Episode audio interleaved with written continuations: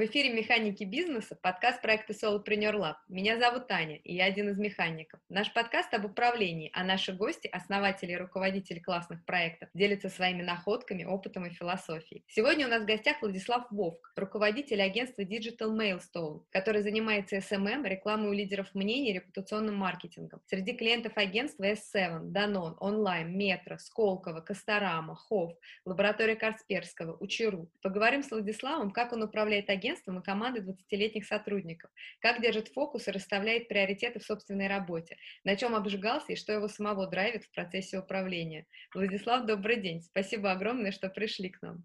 Здравствуйте. Здравствуйте. Спасибо, что позвали. Рад вас видеть. И я вас очень рада видеть.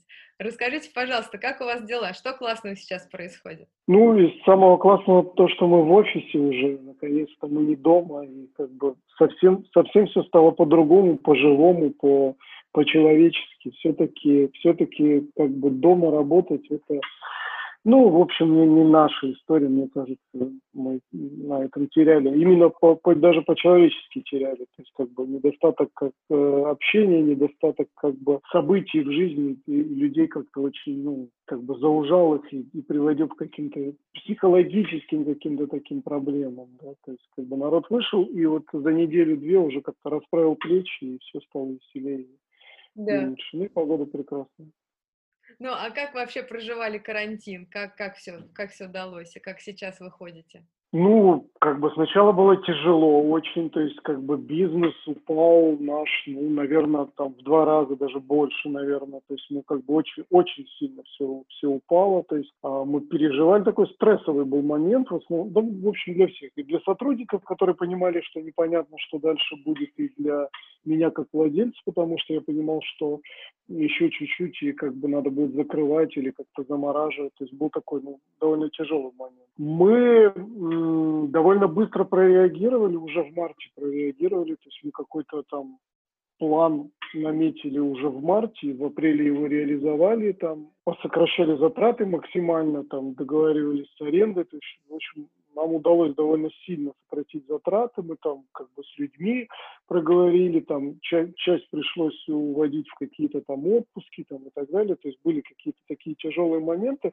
но сейчас мы их всех уже вернули, и довольно быстро вернули, там в течение первых двух месяцев все, все, все вернулись, и как бы очень важно было как бы команду удержать, это такой был болезненный момент для всех, для нас, которые с команду собирали, для людей, потому что как бы все вроде бы уходят никуда, и, ну, в общем, так как-то мы со всеми все это проговаривали, то есть были такие общие колы, говорили, объясняли, где мы, что, то есть в, это, в этот раз пришлось как бы мне рассказать, как бизнес выглядит изнутри всем, то есть обычно это как бы там, ну, такой, ну, как бы не то, что секретно, это все держится внутри какой-то команды небольшой, там, да, а так пришлось поделиться всем, все узнали, из чего состоит, на что куда уходят затраты, ой, да, зачем это нужно, какие, зачем, вот, в общем, как бы пришлось с этим как бы поделиться, но в целом как бы вышло. У нас бизнес рекламный, то есть все построено на рекламных бюджетах, и это то, что в первую очередь, наверное, резали как бы компании, которые не очень понимали, как их собственный бизнес будет в этот момент работать. Тем более там среди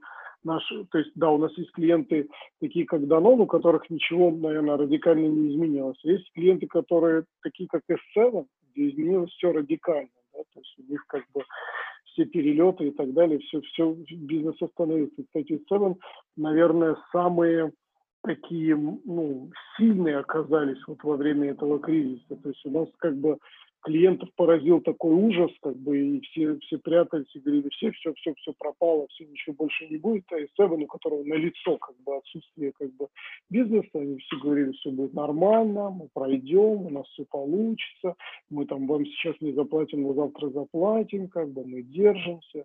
И как бы, ну, они прям молодцами так поддерживала нас. Это, наверное, такая как бы вера. Mm-hmm. Вот. А сейчас начали потихоньку возвращаться. Есть, конечно, такой летний спад, но мы видим там осень, понимаем, мы очень много тендерились во время этого, пытались найти клиентов, которых, которые не так пострадали во время этого. Вот у Чиру как раз э, пришел, а у них э, время пандемии – это время как раз подъем, большой-большой подъем трафика, очень много людей пришло вот на платформу, ну и как бы мы их выиграли в тендере, еще каких, каких-то клиентов приобрели. То есть мы что-то потеряли, что-то приобрели, и сейчас начинает происходить уже возврат к нашим тем клиентам, которые ну, приостановили свою деятельность, сейчас они начинают возвращаться. Поэтому все довольно позитивно. Вот.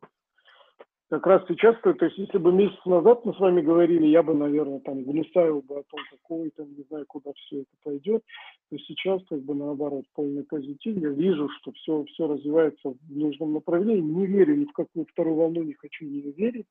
Все как бы будет хорошо. Вот.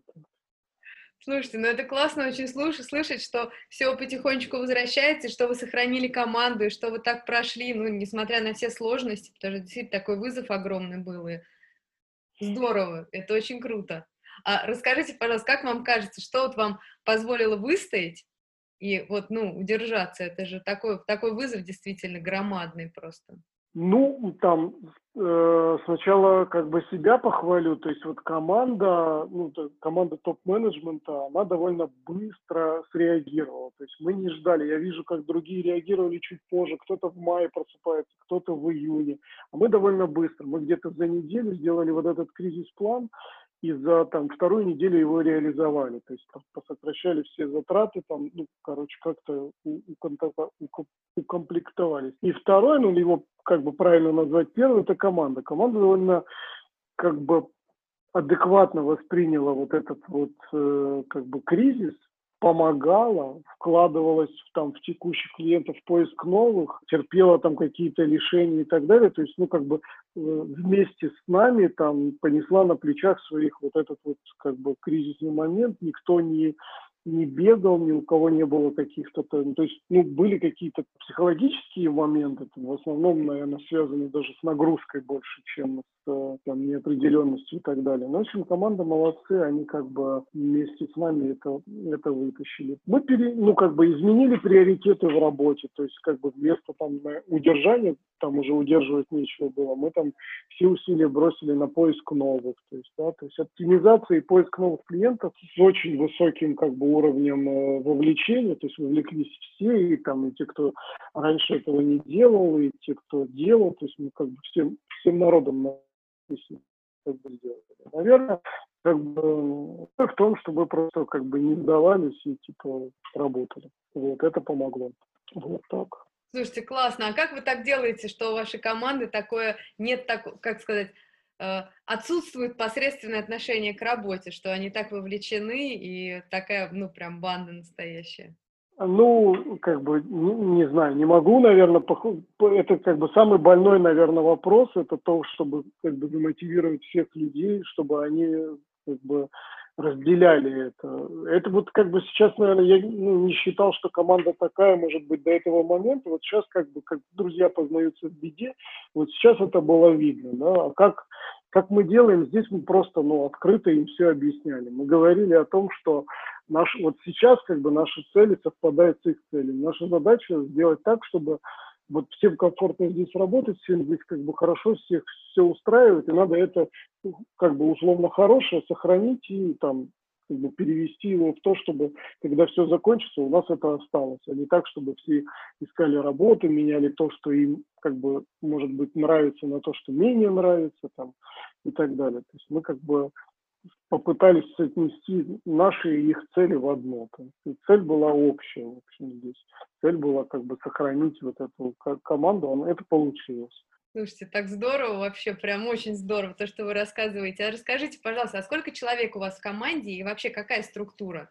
А, команда небольшая, у нас 17 э, человек сейчас. Э, значит, э, структура у нас следующая. У нас ну, грубо говоря, наверное, три подразделения. Первое – это проекты, это люди, которые занимаются проектами. Э, у нас в основном SMM-проекты, там блогерские проекты, поэтому это такие SMM-продюсеры, SMM-проекты.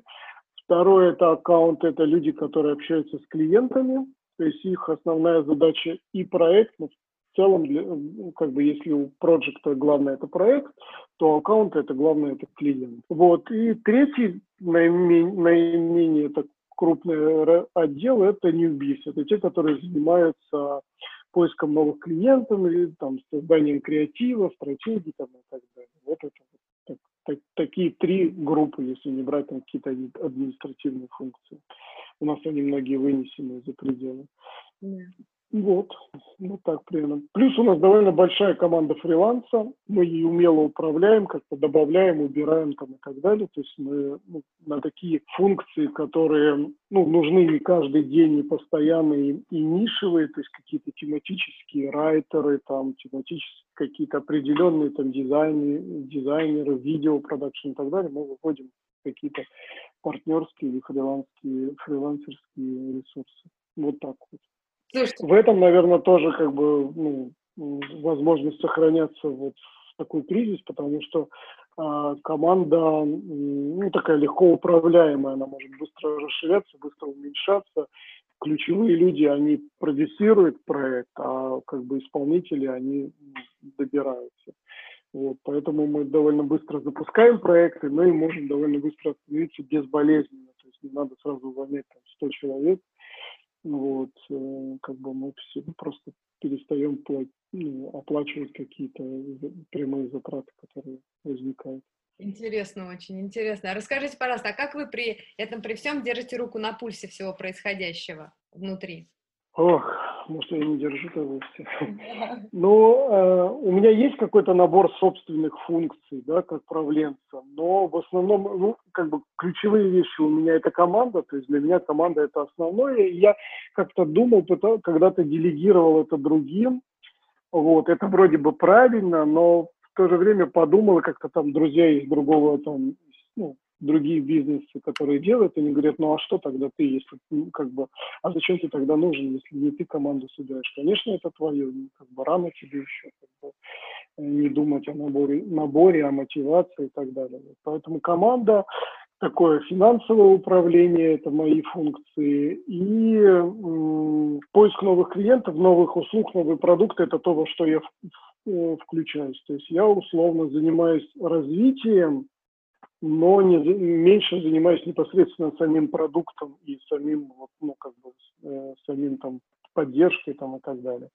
Вот, там я включаюсь только в каких-то ну, больших сложных ситуациях. Вот, поэтому руку на пульсе я держу, так как типа основные э, эти элементы, они так у меня под рукой, а то, что происходит в проектах, у меня есть как бы на каждом направлении есть ключевые люди, мы с ними в контакте постоянно. То есть я понимаю как крупноблочно, что происходит в проектах. Здорово. А как вы к этому пришли, помните? Ну, то есть вот именно к такой системе. Классная же система. Как вы, как вы этого добились? Ну, это тоже все, да, происходит там, э, там годами руками, и ну, везде набиваешь шишки, как вы говорите, да. Но я сам из этой среды, то есть я когда-то был digital-менеджером, работал в крупных компаниях, понимаю, понимал, как бы их, работал там с агентствами, понимаю их проблемы там и так далее. И когда решил, как бы, ну, условно, мультиплицировать себя, то, в общем, первое время действительно многие вещи делал руками, там, делал стратегии. Ну, то, что умел, то и делал. Что-то не умел, как бы, то, то и не получалось. Вот. Ну, под, подбирал людей, понимал, что, как бы, были какие-то менторы еще там в предыдущих там местах, где работал, которые, ну, смотрел, как они управляют, понимал, что управленец, ну, по большому счету не должен заниматься исполнительской работой, он должен делегировать, максимально делегировать, но должен понимать свои сильные стороны и их как бы использовать по, по полной. Я как со, ну, со временем увидел их, как, те сильные стороны, которые, там, мне кажется, у меня есть. И, в общем, на них в основном там и фокусировался. Ну, вообще это процесс постоянной работы. То есть я постоянно нахожусь в процессе как бы Э, делегирование до делегирования до делегирования. То есть идеал такой, это когда как, как бы э, почти все вещи, э, кроме, кроме ключевых, ну, в которых ты силен, ты, типа, ну, ты передаешь другим. Поэтому этот процесс никогда не закончится, мне кажется. То есть он всегда, всегда в работе. И он и сейчас в работе, и будет в работе. То есть я ну, не могу сказать, что сейчас я все сделал так, что вот уже как бы достиг правильной там управленческой модели. Все кажется, что оно еще ну, если не на старте, то в развитии. Вы очень интересные вещи рассказываете. Вы столько всего затронули, у меня прям уже, я разрываюсь от того, сколько мне хочется всего спросить, потому что очень все интересно. Начну вот с чего. А скажите, пожалуйста, какие у вас сильные стороны? Вот вы упомянули, что вы фокусируетесь на сильных сторонах. Расскажите, пожалуйста, что это за стороны?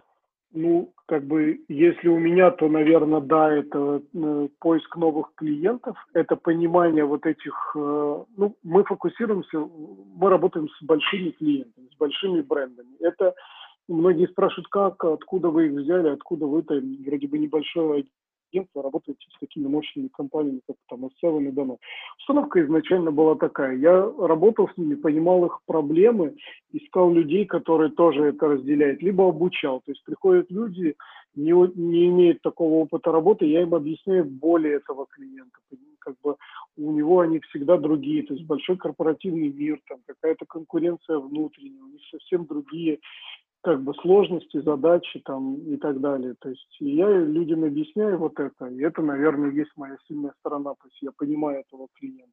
Всегда смотрю со стороны клиента на все, что мы делаем, как бы всегда смотрю со стороны клиента, то есть вот как бы он бы на это смотрел. Вот. Э, мотивация, наверное, там как бы такая, может быть, нематериальная мотивация, моя сильная сторона, то есть как бы ну, умею э, людям как бы ну, продавать что-то, показывать что-то, ну, звать за собой там или там куда-то, убеждать это, убеждать это делать, не, не заставлять, а убеждать. Вот это я как бы, ну, там, использую. Хотя, ну, этого, вот это точно нужно делегировать, потому что, когда бизнес растет, появляются небольшие группы, у которых должен быть свой руководитель, который их видит. В любом случае, руководитель, он не может э, видеть и управлять там 100 людьми, да, у меня когда-то была компания, где у меня было 100 человек в управлении, я их, ну, даже, может быть, всех и не знал. Ты всегда управляешь,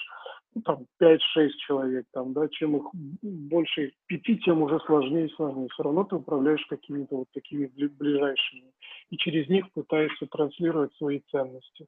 вот так это работает.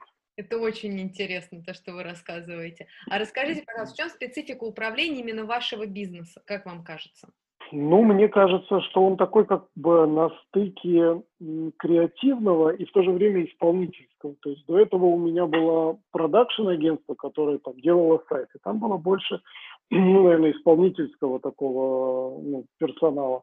А здесь э, SMM, блогеры и так далее, он на стыке. Это не чистый креатив, котором как бы вот так все, все полетели, да, все равно очень много рутинной работы. И, и, ну, и в то же время нельзя совсем зажать их в рамки там человека часы, там нормы там и так далее. То есть им надо все равно давать свободу. Это люди довольно свободны. Вот. И, наверное, вот в этом специфика. Специфика, наверное, в возрасте тоже, потому что это довольно как бы молодые люди. Э, лучшие там СММ, лучшие там проекты с блогером делают люди там 20-летние, ну, 20 с чем-то, они их лучше понимают и, и воспринимают. Сейчас появляются всякие лайки, тиктоки, мы делаем в них проект. Я, естественно, со своим багажом, там, со своим возрастом уже там плохо это понимаю, да, и поэтому нужны как бы уже даже не миллениалы, там уже там следующие все поколения, которых ты уже меньше понимаешь, а они очень хорошо понимают свою аудиторию, свой инструментарий. И вот как бы специфика в том, чтобы подмешивать в команду таких людей, давать им как бы какие-то ну,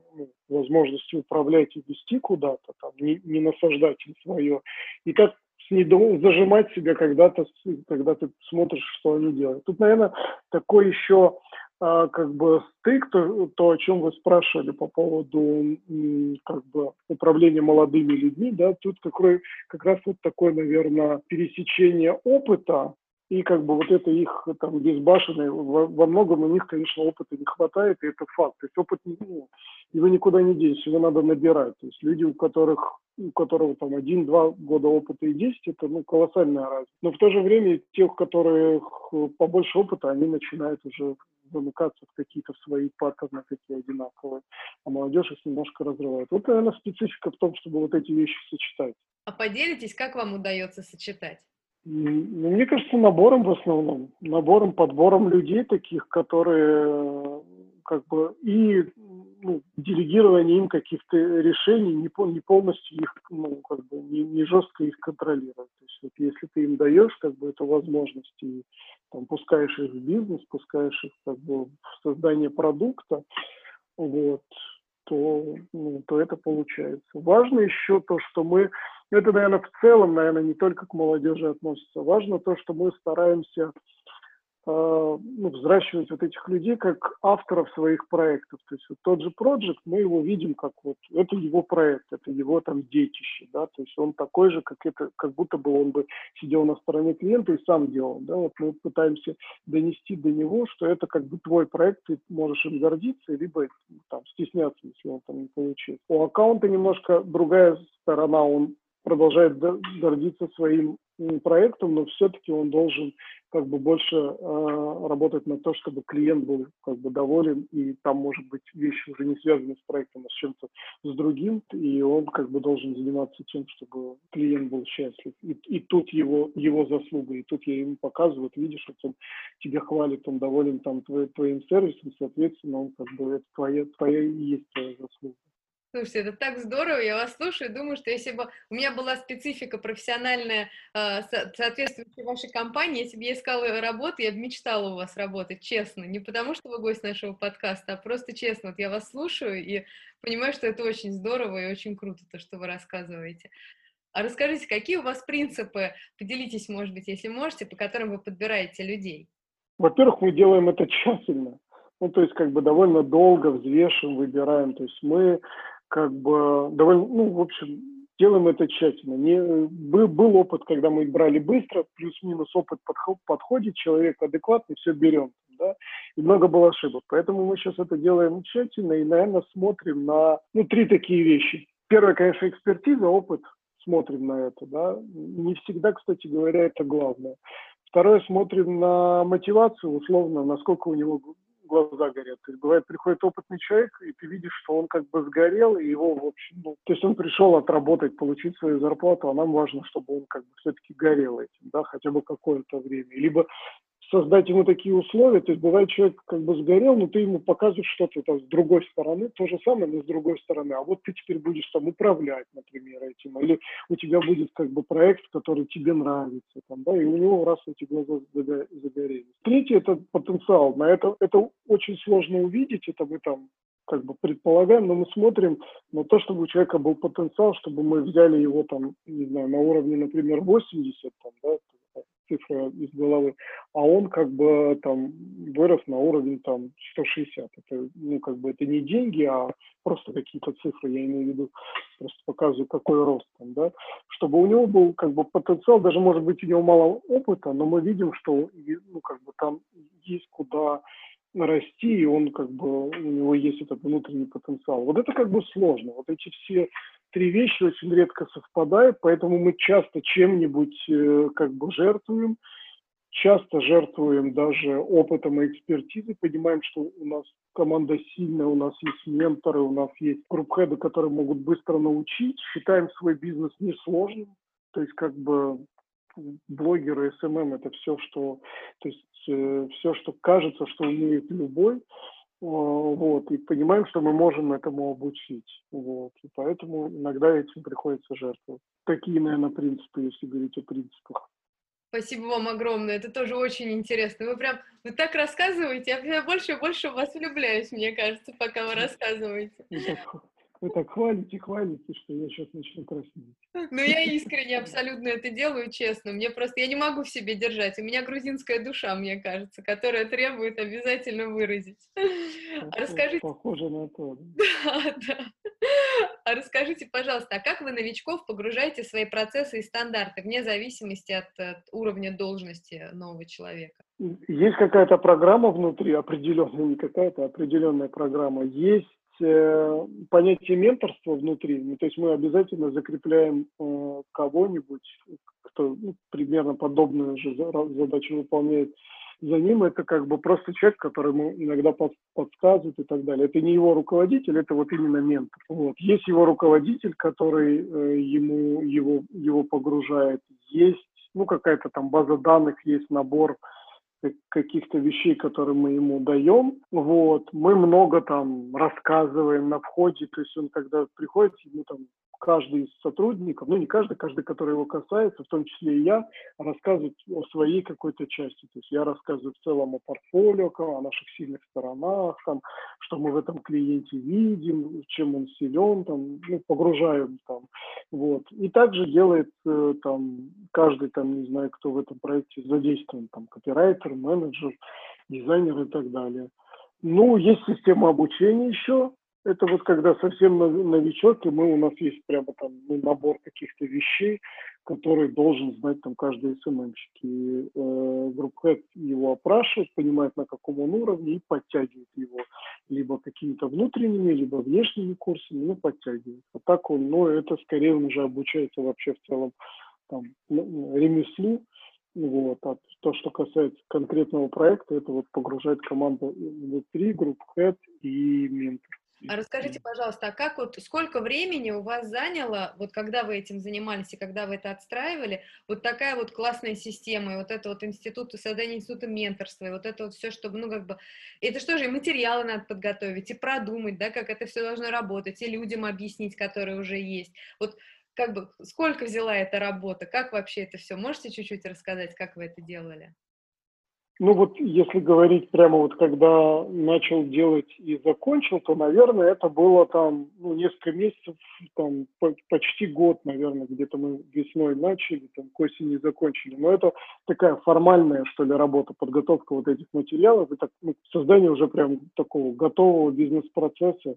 А так-то предыдущая вся работа и постоянная работа сейчас, она добавляет к этому, да, то есть мы просто всегда держали это в голове, но всегда это было как-то, ну, там, на пальце, да, а потом мы решили это все-таки привести к какому-то сформулированному виду, и вот это вот заняло действительно несколько месяцев, потому что работа, ну, на которой никогда не хватает времени, есть задачи, проекты, и ты ее все время откладываешь там, и так далее. Да, как-то, ну, в целом это, наверное, вот там весь опыт э, агентства, он постепенно по кирпичикам набирает вот эту историю. А вы самостоятельно это делали или кого-то привлекали? И как, как это?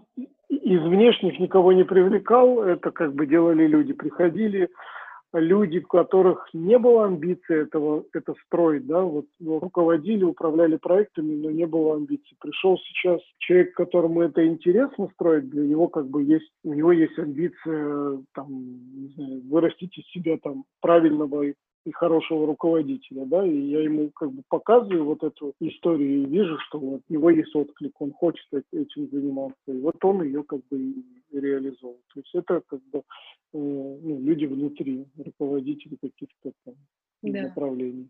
А расскажите, а как вы узнаете вот о том, что у человека есть такая амбиция? Ну вот и на этом, например, примере или любом другом. Вот как вообще получается людей, как, как вы двигаете, как вы это все регулируете и понимаете, что этому человеку вот хочется или нужно? Спрашиваю, но тут как бы, может, не лобовой вопрос, но ты спрашиваешь, ты еще когда на собеседовании, ну, это как бы там в жизни это все видно. То есть как бы у одного человека мотивация там работа, работа находится недалеко от дома, а у другого там мотивация построить что-то там, да, вот, и ты когда общаешься в ходе собеседования и потом уже по работе, ты постепенно выясняешь, что его как бы, ну, то есть, ну, это принципе, легко видно. То есть ты, ты даешь ему такую возможность, и у него там никакой реакции. Или ты даешь ему возможность, он да, там, реагирует на нее. Ну, есть это все, все видно. А расскажите, пожалуйста, а как вы взаимодействуете? Вот вы говорите, что у вас есть круг, там порядка 5-6 человек, с которыми вы непосредственно взаимодействуете по работе. Можете чуть-чуть поделиться, как вы им ставите задачи, как, вот, как происходит ваше вот проникновение в то, что они делают, а их как бы ваше, как, как вы взаимодействуете? Да, наверное, тут нет каких-то особых секретов. То есть прямо вот такого м, зафиксированного работы там в таск-менеджере, как это в, в проектных командах у нас нет. То есть у нас обычно это какие-то статусы, это какие-то совещания, где мы об этом договариваемся и прописываем какие-то задачи. Иногда, когда ты генеришь какую-нибудь ну, новую, что ли, как бы задачу для человека, новый какой-то подход как к обучению, ты подумал об этом, сформулировал это в виде какой-то задачи, отправил ему, встретились, проговорили, подкорректировали, внесли в это все сроки, вот из этого получилась как бы задача. Вот, часто как бы, ну вот те руководители, у которых э, ну, подразделения, просишь их предложить свою стратегию развития, куда он хочет, чтобы это все двигалось. Он ее приносит, ты ее каким-то образом как бы корректируешь, даешь какую-то обратную связь, из этого формируются задачи проекта там, и так далее. Вот примерно так. Mm-hmm. Вот. Ну и потом это не такая большая компания. Мы вот я сейчас почти всех вижу. То есть как бы мы все плюс-минус, ну вот да, ну, во время карантина не было этого, то есть было довольно ну, там, сложнее, хотя мы включали все эти инструменты там зума, планирования и так далее, но все равно как бы живого общения не хватило. А ты ну, как бы приходишь, здороваешься за, за время как бы там поздороваться уже много узнаешь о проектах, ну, ключевых вещей, которые как бы тебя волнуют. Потом, ну, я сижу как бы плюс-минус там в open space, и э, люди сами подходят и говорят, что у них происходит, и могут просто прийти пожаловаться, а могут прийти и ну, рассказать о каком-то достижении. Это все те вещи, которые тебя, ну, как бы действительно ну, важны для тебя. Они не, не рассказывают о рутинных вещах, которые меня не, не, не интересуют, вот, а рассказывают о каких-то достижениях, которые меня интересуют. Поэтому вот так вот, как варишься в этом. То есть я, в принципе, как бы играющий тренер. То есть, как бы, ну, управление такое, пока, пока я внутри. Хотя, ну, конечно, со своими задачами, со своим кругом. То есть понятно, что ну, в глубине проекта я, наверное, много чего не знаю. Расскажите, пожалуйста, а как вы реагируете на косяки и как с ними работаете? Вот если что-то где-то пошло не так, и до вас это дошло, и дошло не в форме, что вот было, мы решили, а дошло вот в форме, что вот что-то не, не получилось? Как, как у вас происходит работа? Ну, там, а, как бы в идеале чаще всего косяки – это, наверное, все-таки не моя задача, а задача как бы тех руководителей, поэтому это они, наверное, как-то ну, реагируют. Какой-то у нас там жесткой палочной или штрафной системы не существует, это, наверное, все на уровне мотивации, демотивации, да, то есть когда ты как бы даешь реакцию, которой ну, достаточно для того, чтобы человеку было понятно, что то, что он сделал, это ну, не очень, не очень хорошо для компании, для там, руководителей, для, для всех. По-разному, то есть, ну, как бы реагирую, конечно, болезненно, а вот показываю, ну, наверное, как бы без каких-то особых э, этих э, палочных режимов, наверное, так. А, слушайте, а поделитесь, пожалуйста, такой вещью. А как вы расставляете приоритеты в собственной работе? Потому что я понимаю, что у вас очень такие флагманские направления, но тем не менее, я думаю, своего пожара и своих объемов там везде хватает, тем не менее. Как вот вы да, да. фокусируетесь? Приоритеты вообще такая ну, важная вещь, с которой не все умеют справляться. Я их не только себе расставляю, и другим тоже я подхожу и понимаю, что человек как бы занимается не тем, что ну, мне так кажется. Там, да, и помогая ему меняя эти приоритеты. У себя, ну, расставляю с точки зрения ситуации как бы в бизнесе сегодня. То есть вот если брать там за ключевые фокусы фокусы мои команда, новые клиенты, продажи и там финансы, то очевидно финансы как такая базовая э, работа, она остается ну, на последнем месте, но не в смысле забросил совсем, ну то есть ты ей занимаешься там по вечерам, выходные или еще когда-то, когда нет какой-то горячки. А команда и новый клиент, вот у меня часто очень как бы меняется. То есть это бывает, что месяцы, бывает, что недели, когда у меня фокус просто меняется. То есть я, ну вот, допустим, во время там кризиса у меня фокус по э, новым клиентам был там стопроцентный. То есть я как бы вбивал туда себя больше и, наверное, там не, не, не выгребал всего по команде, наверное, это там тоже был там минус, который перенес на себя там приоритет. Ну, в общем, как-то вот в зависимости от ситуации. То есть вот сейчас у меня ситуация, в которой вроде бы решилось все основное с клиентами, и как бы маховик там примерно работает, и я сейчас занимаюсь там строительством, поиском новых людей, там изменением каких-то схем мотивации и так далее. То есть уже занимаюсь командой. Когда там отстроится или появятся новые вызовы, там сверну туда. Ну, вот как-то так. Где-то на уровне недели я эти приоритеты меняю.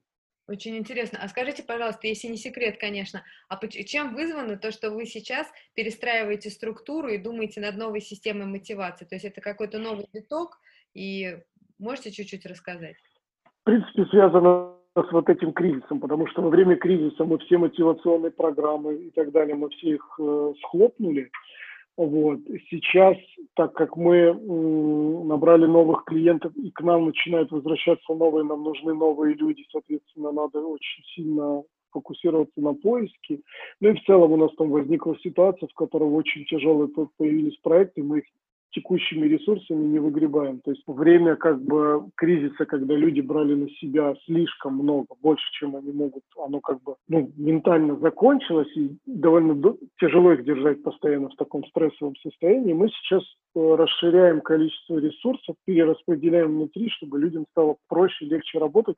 И готовимся к осени. Осень у нас это ну, сезон, вот. И хорошо, когда ты в сезон входишь не с недостатком ресурсов, а наоборот с небольшим как бы избытком. Вот в эту сторону мы сейчас работаем. Вот примерно так.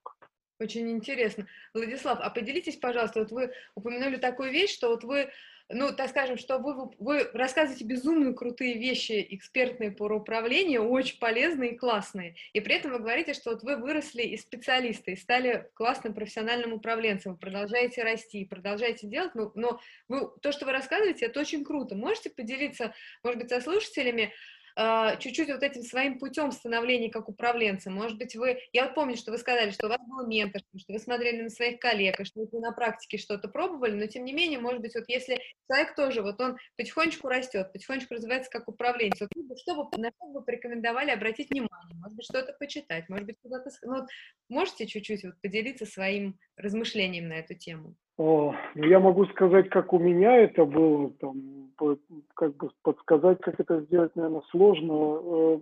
Я начинал, да, действительно как специалист, но это так как бы диджитал-менеджер на стороне клиента, это довольно, э, ну, как бы, это позиция, у которой много ресурсов. То есть если это большой клиент, у тебя несколько агентств, у тебя какие-то люди внутри, то есть это не просто специалист, который что-то ручками делает. То есть это, в принципе, уже управленческая позиция. Наверное, у меня, ну, и был какой-то к этому склад характера, то есть такой типаж. Потом я стал довольно быстро расти по карьерным лестницам внутри вот компаний, в которых работал, дослужился там до э, директора по маркетингу, директора там, э, по новым продуктам и так далее в корпоративных средах. И понял, что я, в общем, упираюсь в потолок, дальше идут как бы генеральные, там очень административная работа, очень административная, вот в больших корпорациях. И не всегда много ну, как бы не всегда много от тебя зависит, очень много зависит еще от каких-то сторонних людей, там, инвесторов, еще кого-то.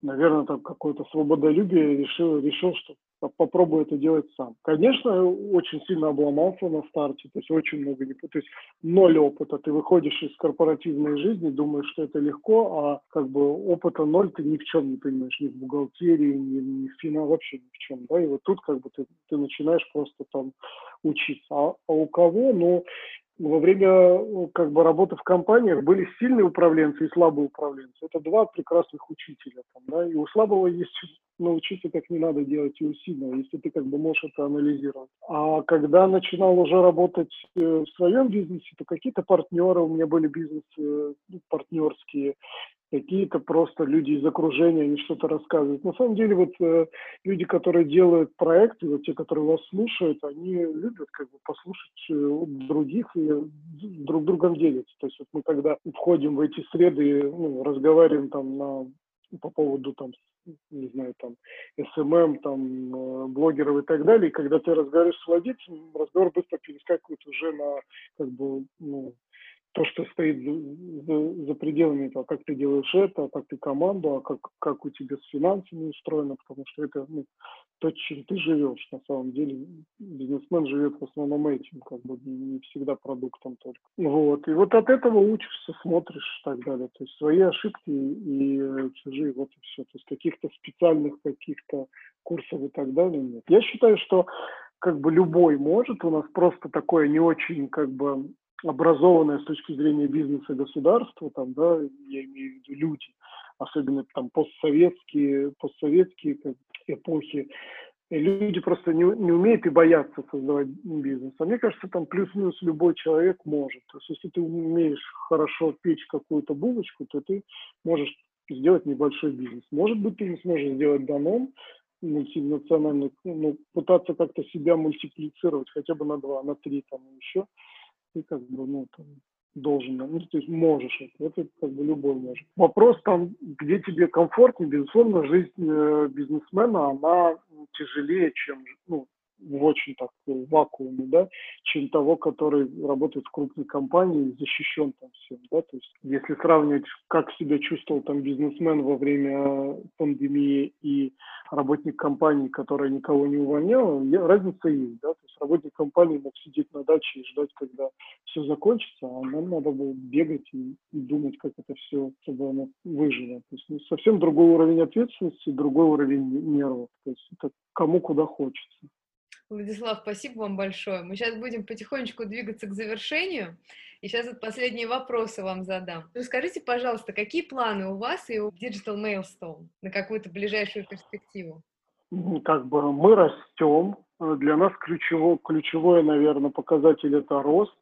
У нас есть амбиции на уровне того, чтобы попасть в десятку там, SMM и диджитал-агентств России – в течение года, может быть, за счет пандемии в течение двух. Следующие шаги – это, наверное, разделение, ну, разделение бизнеса на какие-то более нишевые там, сегменты, вот, вот такие как бы сегменты. А с точки зрения роста, это там постоянный рост. Мы до этого росли примерно в два раза за, за год. Сейчас, конечно, рост такой уже ну, невозможен, но мы как бы как ориентир все-таки постоянный такой рост себе ставим. Вот такие как бы и планы роста, и расширения круга услуг до по полного там диджитал. Я как бы интернет-маркетолог, и мне важно а, предлагать полный спектр клиентам, который нужен как бы диджитал. Классно, классно. А расскажите, пожалуйста, такую штуку. В чем сила Digital Milestone? Наверное, вот это как бы оно такое слово избитое, клиентоориентированность. То, о чем я говорил, мы как бы слышим клиента, понимаем, мы заточены, наверное, больше на то, чтобы сделать продукт, который устроит клиента, меньше, наверное, заточены на то, чтобы создать там, красивый кейс, красивую историю и так далее, больше на то, чтобы клиенту было комфортно. Я э, много работал на той стороне, понимая их беды, понимая их там сложности и стараюсь сделать так, чтобы как бы вот эти вещи видеть. Наверное, вот большинство клиентов, и у нас мы даже в рейтингах вот э, по веб-индекс уже второй год у нас первое место по качеству. То есть клиенты, как бы голосуя за нас, э, голосуют за качество. Я думаю, что это вот как раз вот сервисная часть. Поэтому как бы сила номер один – это вот такая сервисность. Второй у нас сильный, там, на мой взгляд, довольно сильный, качественный продукт в СММ он такой как бы конкурентный, сильный с точки зрения дизайна, с точки зрения там, подходов и так далее, по сложности для, для больших клиентов. Сильная экспертиза в блогерах. Вот, наверное, такие наши силы. Здорово. Владислав, спасибо вам большое. С вами было очень приятно и интересно. Спасибо вам огромное. С вами тоже очень приятно. Привет, Грузия.